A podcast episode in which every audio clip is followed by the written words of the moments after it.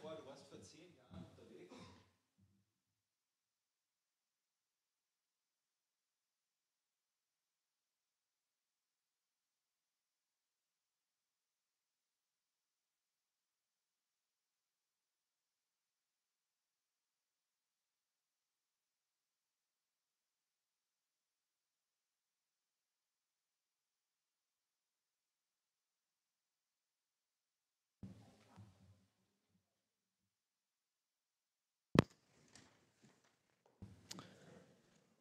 Eins, zwei. Ah. So, nochmal schönen guten Morgen auch zu euch, die ihr mir da über die Kamera zu, zuschaut, von der Couch daheim. Und ich habe gerade angefangen äh, zu erzählen, beziehungsweise ähm, euch aufzufordern, euch daran zu erinnern, wie das war damals, als ihr zehn Jahre alt wart. Ähm, stell dir vor, du warst zehn Jahre, du warst mit deinem besten Freund, deiner besten Freundin unterwegs, ihr seid mit dem Fahrrad durch die Gegend gefahren und auf einmal seht ihr ein Haus. Und das Haus, das hat irgendwas was Besonderes, was Magisches, irgendwas, was euch anzieht. Ne, was macht ihr? Redest mit deinem Kumpel und ihr fahrt näher ran. Es gibt aber nur ein Problem bei diesem Haus. Und zwar um dieses Haus ist ein großer Zaun, zwei Meter. Erinnert euch, ihr seid zehn Jahre. Und äh, wie konntet ihr da jetzt näher reinkommen? Dieses Haus hat euch wirklich gepackt. Ihr wollt da irgendwie mehr davon sehen. Äh, ihr wollt äh, drüber schauen über diesen Zaun und so. Ihr probiert alles Mögliche. Was probiert man? Man probiert die, die, Räuberleiter. Vielleicht äh, der eine haltet das Fahrrad, der andere versucht draufzustehen auf den, den, den Sitz, damit man irgendwie drüber sieht über diesen Zaun in dieses Haus. So circa stelle ich mir das vor, damals vor 3000 Jahren, wenn man Zehnjähriger war im Volk Israel. Warum? Weil im Zentrum des Lagers war immer dieses eine Gebäude, die Stiftshütte. Dieses Gebäude mit einem Zaun rundherum und ich stelle mir vor, wie man da so spielt als, als, als Kinder und man fragt sich, ah, was ist da drin und was bedeutet das und das hat irgendwie was, was Magisches. Und so die letzten zwei Wochen haben wir uns mit dieser Stiftshütte beschäftigt. Und vielleicht bist du heute zum ersten Mal dabei, du hast zum ersten Mal reingeschaltet oder bist zum ersten Mal da und du fragst dich, warum reden wir in einem Gottesdienst über ein Gebäude? Komplett berechtigte Frage. Gibt ja zwei Gründe. Für die anderen Gründe musst du die Predigten der letzten Wochen schauen. Eine Grund ist der, wisst ihr, im Buch Exodus, das hat 40 Kapitel und 14 von denen beschreiben dieses Gebäude. 14 von 40, das heißt ein Drittel dieses Buches geht nur um dieses Gebäude. Nur um dieses Gebäude und sonst nichts. Und da wird genau beschrieben, wie das ausschaut, wie das äh, gebaut werden soll, wie das zusammengefügt worden ist, bis ins letzte Detail. Also hat irgendeinen Grund. 14 Kapitel, das Markus-Evangelium ist 15 Kapitel.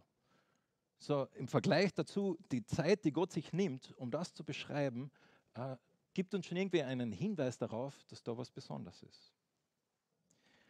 Und dann schauen wir ins Neue Testament und viele Autoren im Neuen Testament haben sich auch mit diesem äh, Gebäude befasst und das sagt zum Beispiel der Autor vom Hebräerbrief, der Dienst der Priester in dieser Stiftshütte vollzieht sich freilich in einem Heiligtum, das nur ein Abbild und ein Schatten der himmlischen Wirklichkeit ist. Aus diesem Grund erhielt Mose, als er sich an den Bau des heiligen Zeltes machte, die Anweisung, achte darauf, dass du alles genau nach dem Vorbild ausführst, das dir auf dem Berg gezeigt worden ist. Und der Autor geht dann weiter und vergleicht es dann mit Jesus. Aber siehst du, was da steht? Da steht, dieses Gebäude, diese Stiftshütte ist ein Abbild, ein Schatten von himmlischer Wirklichkeit. Das heißt, in irgendeiner Art und Weise ist dieses Gebäude das beschreibt eine, eine Realität im Himmel. Das beschreibt eine Realität über die Wirklichkeit dieser Welt. dann ein bisschen später heißt es, dieses Zelt ist ein Sinnbild, dessen volle Bedeutung wir erst in der heutigen Zeit verstehen. Und so macht es Sinn, dass wir uns jetzt da Zeit nehmen, in dieses Gebäude reinzuschauen, diese, dieses Zelt. Ja, weil wie wir sehen werden, steckt da so viel drin, was Gott reingesteckt hat. Über uns, über dich und mich und Jesus Christus.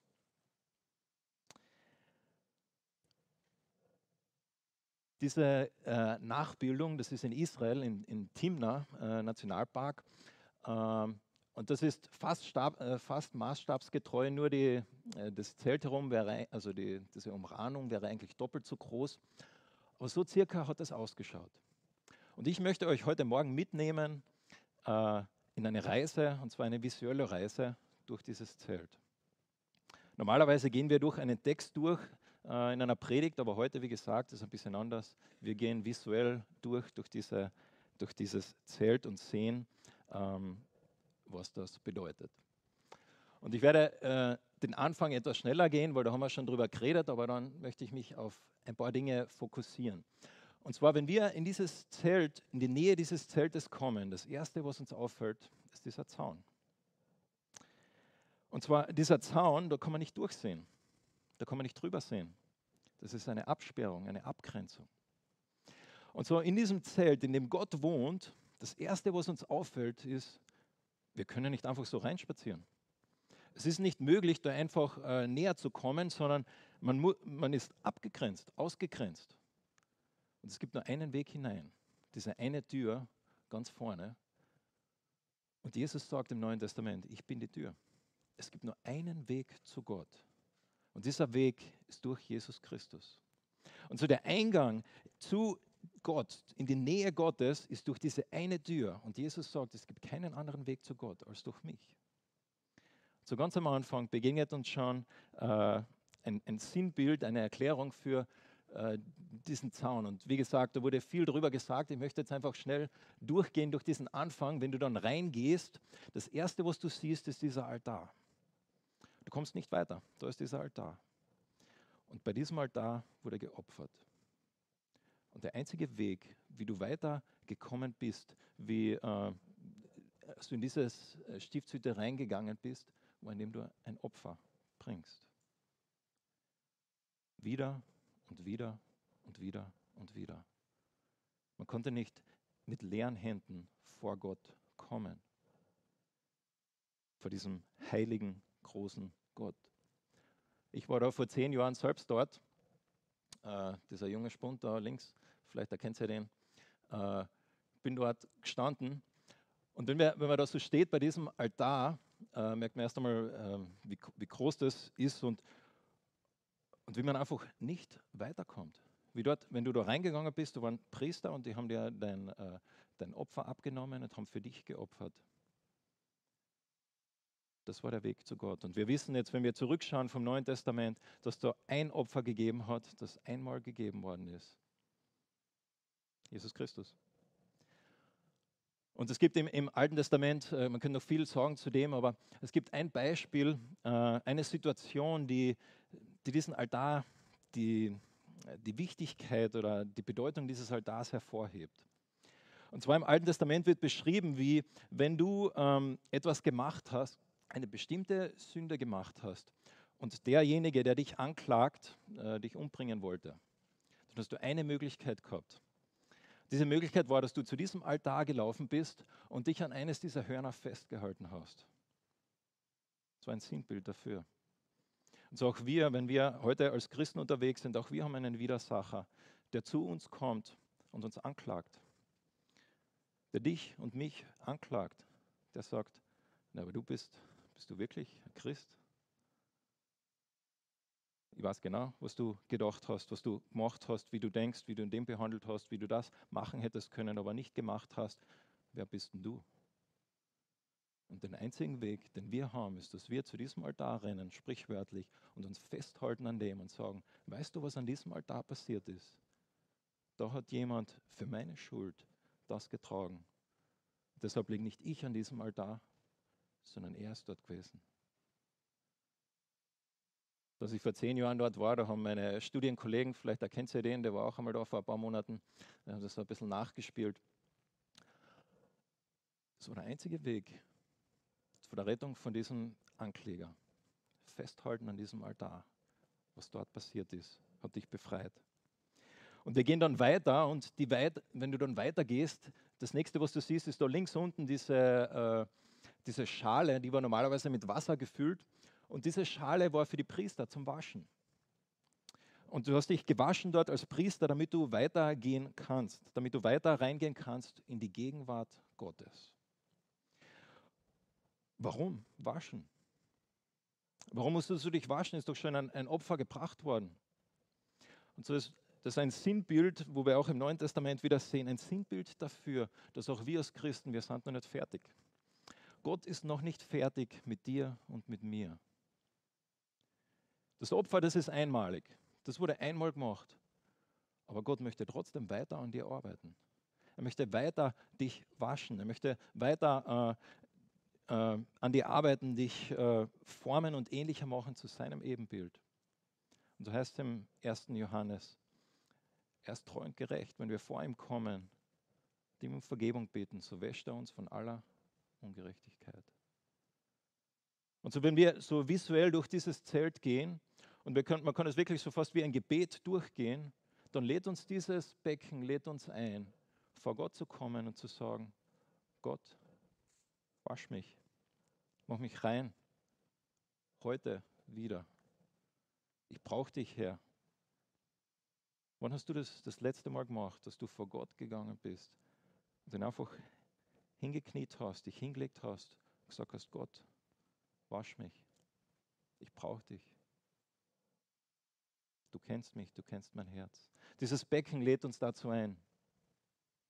Und wir gehen weiter in dieses äh, Zelt hinein und da ist noch dieser Vers, der das auch ein bisschen beschreibt.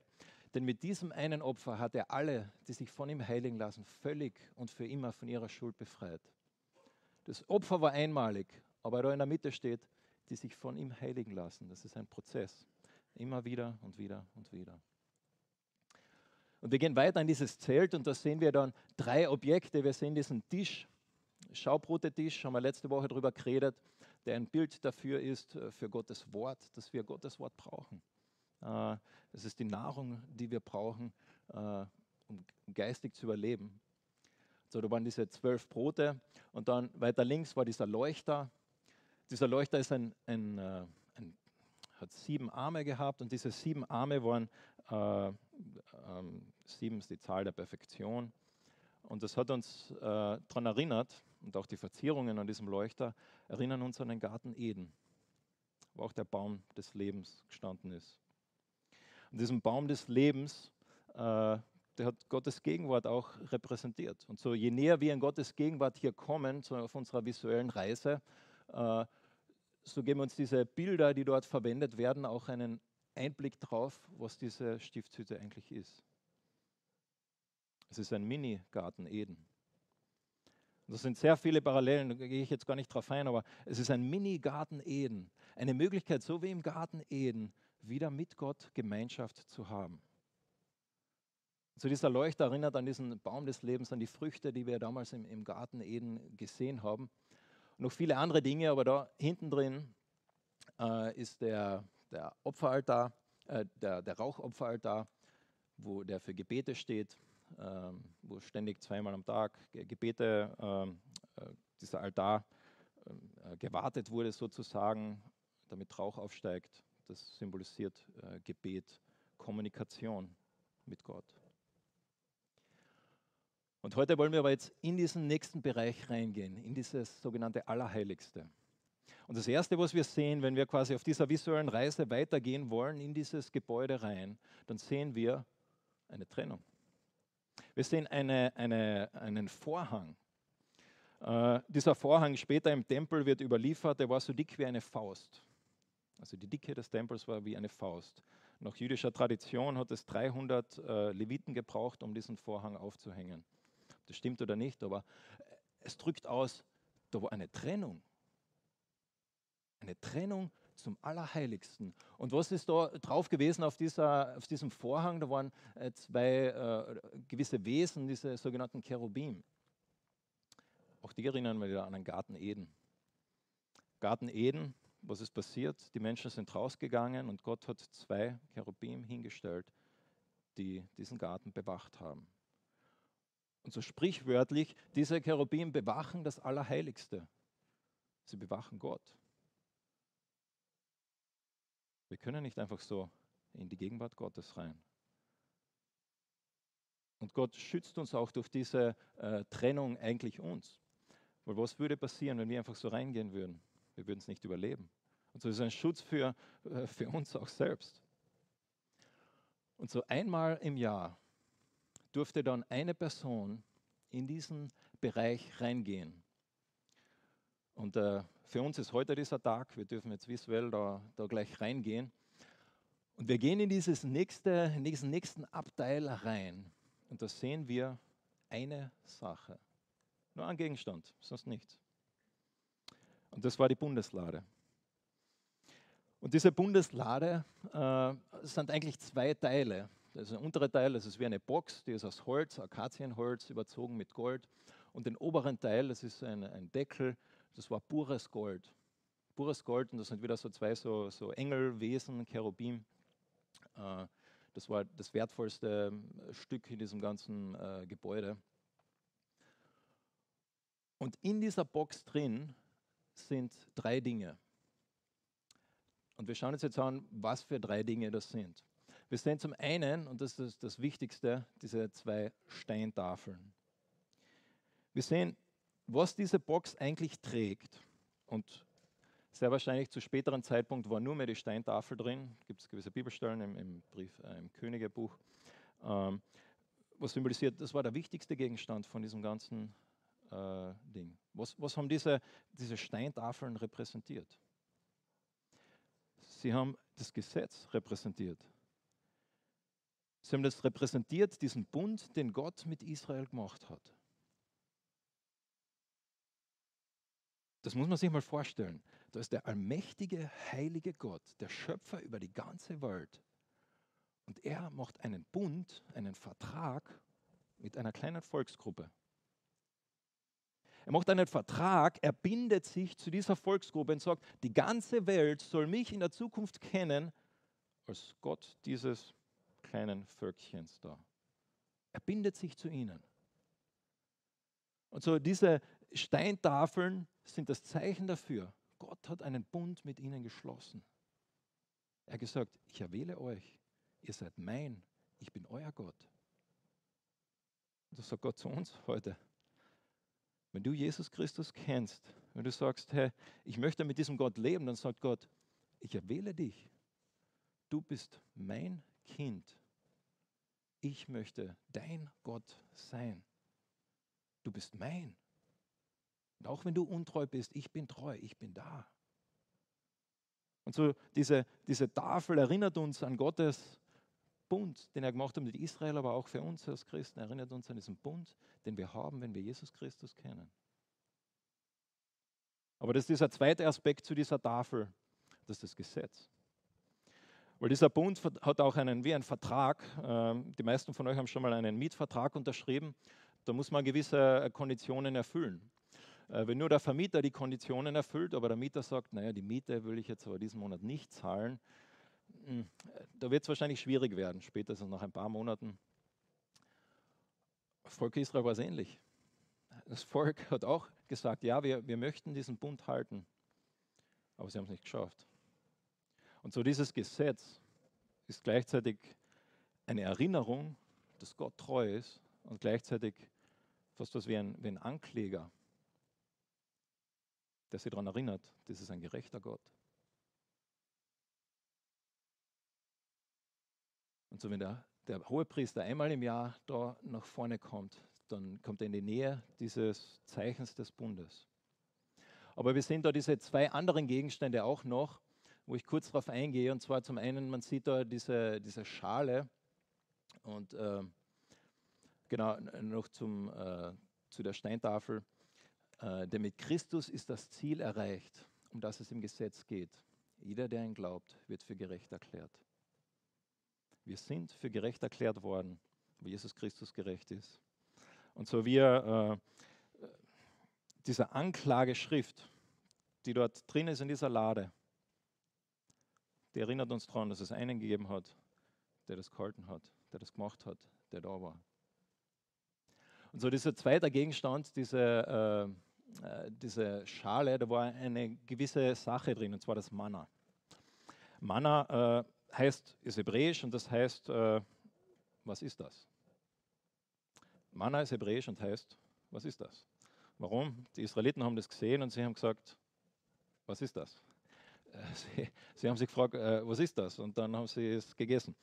Äh, aber das Manna erinnert daran, dass Gott äh, auch in der Wüste fähig ist, sie zu versorgen. Er ist fähig, sie zu versorgen mit dem, was sie brauchen. Und so, wenn wir in dieser visuellen Reise reingehen in dieses Allerheiligste, dann erinnert uns das Manna daran, Gott ist fähig, dich zu versorgen. Gott ist fähig, dir zu geben, was du heute brauchst.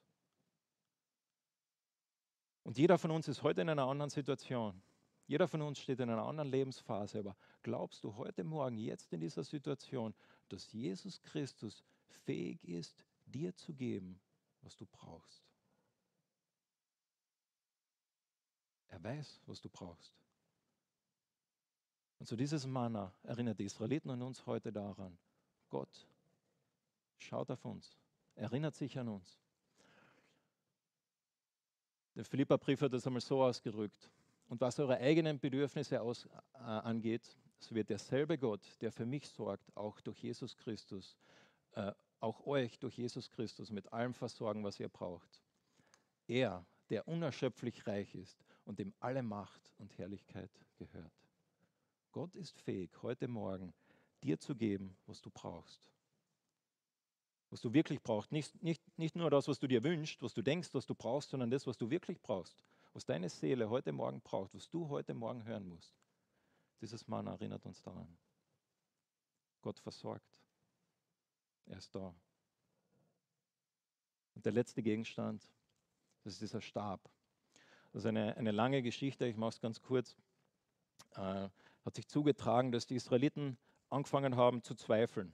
Sie haben angefangen zu zweifeln, äh, ist Mose wirklich der richtige Leiter und haben besonders angefangen zu zweifeln am Aaron. Warum ist der Aaron dieser Leiter? Äh, warum ist er der hohe Priester? Und das ist eine lange Geschichte. Schlussendlich hat Gott es bewiesen, dass der Aaron von ihm eingesetzt worden ist, dass er der hohe Priester ist, den er möchte. Aber das ist mit einem Preis gekommen. 150.000 Israeliten sind gestorben aufgrund von dieser Rebellion Gott gegenüber. Was sie gesagt haben, Gott, wir wissen besser. Du hast zwar das gesagt, aber wir denken eigentlich in die Richtung. Und so dieser Stab war eine Mahnung, eine Erinnerung. Genauso wie im Garten Eden damals, wo auch das, was die äh, Adam und Eva gemacht haben, wo sie gesagt haben, äh, Gott, wir, wir, denken, wir denken, diese Frucht, die ist gut. Du hast zwar so gesagt, aber wir denken so. Und so dieser Stab erinnert daran, ähm, was da passiert ist, ist eine, eine Mahnung, ein, ein, ein Mal, Mahnmal.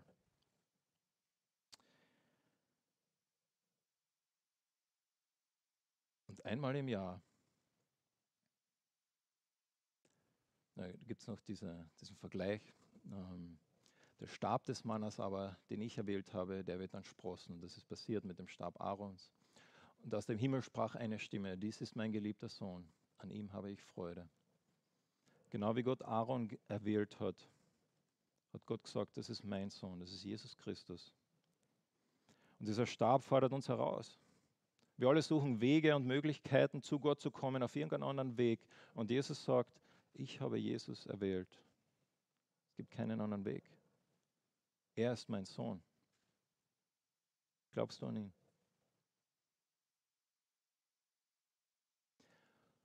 Und dann einmal im Jahr ist der Hohepriester reingegangen und ist er vor dieser Lade gestanden und dann auf den, wir haben jetzt von dem Inhalt geredet, unten drin und dann oben drauf war eben dieser, dieser goldene Teil mit den zwei Cherubimen und dazwischen war dieser Bereich. Und dieser Bereich wird folgendermaßen beschrieben. Dort will ich mit dir zusammenkommen und mit dir reden von dem Sühnedeckel herab zwischen den beiden Cherubimen, die auf der Lade des Zeugnisses sind, über alles, was ich dir für die Kinder Israels befehlen will. In irgendeiner Art und Weise, wie genau, das weiß nur Gott, aber in irgendeiner Art und Weise war auf diesem lokalen Platz, auf dieser Lade zwischen diesen zwei Cherubimen, ein Ort, wo Gott in einer Art und Weise präsent war, wie nirgendwo sonst auf der ganzen Welt. Das war der heiligste Ort, den es damals gegeben hat auf der Welt. wo Gott direkt mit dem Menschen geredet hat. Gegenwart Gottes, der heiligste Ort. Und einmal im Jahr ist dann der hohe Priester reingegangen und hat genaue Abfolgen gegeben, was er, was er tun musste. Aber er ist dort reingegangen und hat Folgendes gemacht. Er hat, ist vor diese, diesen Altar getreten und so hat sich das jemand einmal äh, vorgestellt, wie das vielleicht gewesen sein könnte. Und er ist aber nicht mit leeren Händen gekommen, sondern er hat zweimal ist er reingegangen und hat dort Blut auf diesen Bereich dort äh, bespritzt. Und für uns Westler ist das irgendwie komisch, Blut bespritzen und diese Symbolik und so weiter und so fort. Aber diese Stiftshütte ist ein Abbild himmlischer Realitäten. Was bedeutet das? So dieser Priester äh, hat einen, äh, es waren zwei Böcke und einer dieser wurde dann ausgewählt, der andere wurde in die Wüste geschickt und dieser Bock wurde getötet für die Sünden des ganzen Volkes. Und diesen, dieses Blut dieses Blockes, hat, äh, dieses Ziegenbockes hat er dann genommen und hat es quasi auf diesen Bereich da, wo in irgendeiner Art und Weise Gott äh, präsent war, besonders, und diesen äh, Inhalt unten drin, dieser, ähm, dem Gesetz, hat er dieses Blut drauf ge, gespritzt. Und dieses Blut hat diese Anklageschrift des Gesetzes bedeckt. es ist die Gegenwart Gottes, das Blut eines unschuldigen Tieres und das Gesetz. Und wir schauen darauf zurück aus unserer Perspektive im Neuen Testament und wir wissen, Jesus war dieser, dieses einmalige Opfer, der das bedeckt hat, der die Schuld bezahlt hat, der würdig war, dass er äh, diese Anklageschrift von diesem Stab, von dem Manna, von äh, den zehn Geboten äh, dass er das erfüllt hat. Und als Jesus gestorben ist, wir wissen alle, was da passiert ist, ist dieser Vorhang zerrissen. Und der, der Zugang ist frei geworden. Nicht nur dieser hohe Priester durfte dann reingehen, sondern es war ein symbolisches Bild wieder dafür, dass Jesus Christus selbst zerrissen worden ist. Und weil er zerrissen worden ist, dürfen wir jetzt wir in diese Gegenwart Gottes treten. Wir sprechen in diesem Bild, aber äh, verstehst du, was dieses Bild bedeutet, was, ich, was, äh, was man damit ausdrücken möchte? Du und ich, wir dürfen in die Gegenwart dieses heiligen, allmächtigen Gottes kommen. Ihn sehen, mit ihm reden. So wie der hohe Priester es gemacht hat einmal im Jahr.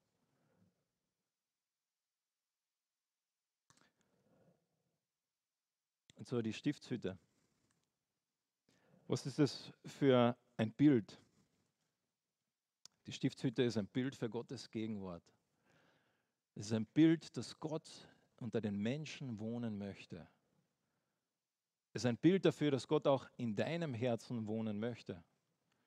Und das sind so viele Symbole und, und, und, Dinge, die da reingesteckt worden sind. Ein Bild, das uns diese Gott, äh, göttlichen Realitäten zeigt, wie es sein kann, wie es ausschaut, dass wir in Gottes Gegenwart treten dürfen, mit ihm Gemeinschaft haben dürfen.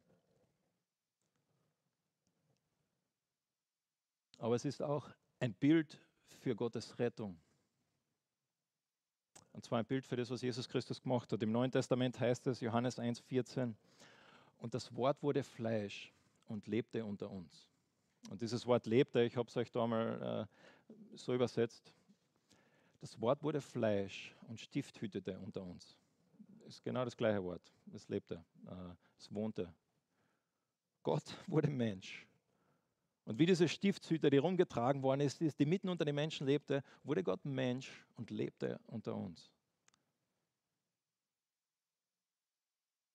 Er möchte mit dir und mir leben. Und so diese Stiftshütte drückt diese Realität aus dass wir in die Nähe Gottes kommen können. Dass es mit einem Preis gekommen ist. Dass man da nicht einfach so reinspaziert, sondern dass es ein Preis Gottes eigenes Leben war.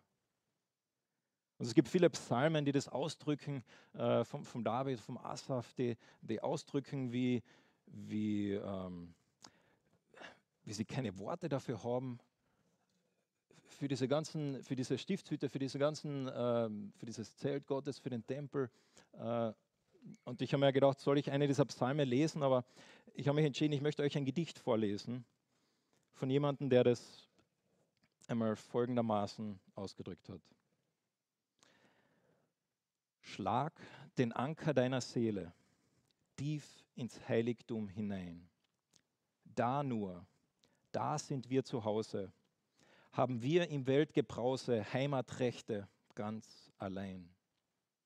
Ist der Vorhang doch zerrissen, der uns von dem Ewigen trennt, nicht mehr suchen wir vergebens, denn zum Weg des ewigen Lebens ist er, der uns Bruder nennt.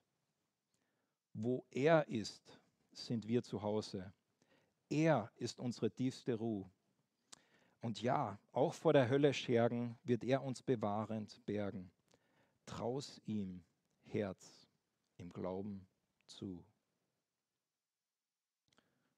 Schlag den Anker deiner Seele tief ins Heiligtum hinein. Die Stiftshütte lädt uns ein, den Anker unserer Seele, sprichwörtlich, äh, hineinzuschlagen in, diese, in, diese, in dieses Bild, zu sagen, ich möchte die Gegenwart Gottes. So Gott kommt zu uns selbst und zeigt uns, wer er ist. Und dann passiert etwas Gewaltiges. Die, der Tempel ist ja nichts anderes wie die Stiftshütte, nur größer. Und was sagt Jesus? Was sagt Paulus im Neuen Testament? Er sagt, wir sind Gottes Tempel. Du bist eine Stiftshütte, wenn du Jesus kennst. Und andere Menschen können durch dich die Gegenwart Gottes erfahren und erleben. Andere Menschen sollen durch dich hineintreten können in die Gegenwart Gottes. Nicht, weil du so super bist, weil du äh, so schön bist und, und so ein guter Christ bist, nein, sondern weil Gott in dir wohnt. Du bist ein Tempel, du bist eine Stiftshütte. Gott wohnt in dir und er möchte uns jetzt verwenden, so wie Jesus eine, äh, unter den Menschen gestifthütet hat, lädt er dich und mich ein, unter den Menschen zu Stifthüten zu leben, weil er in uns lebt. Ich bete mit uns.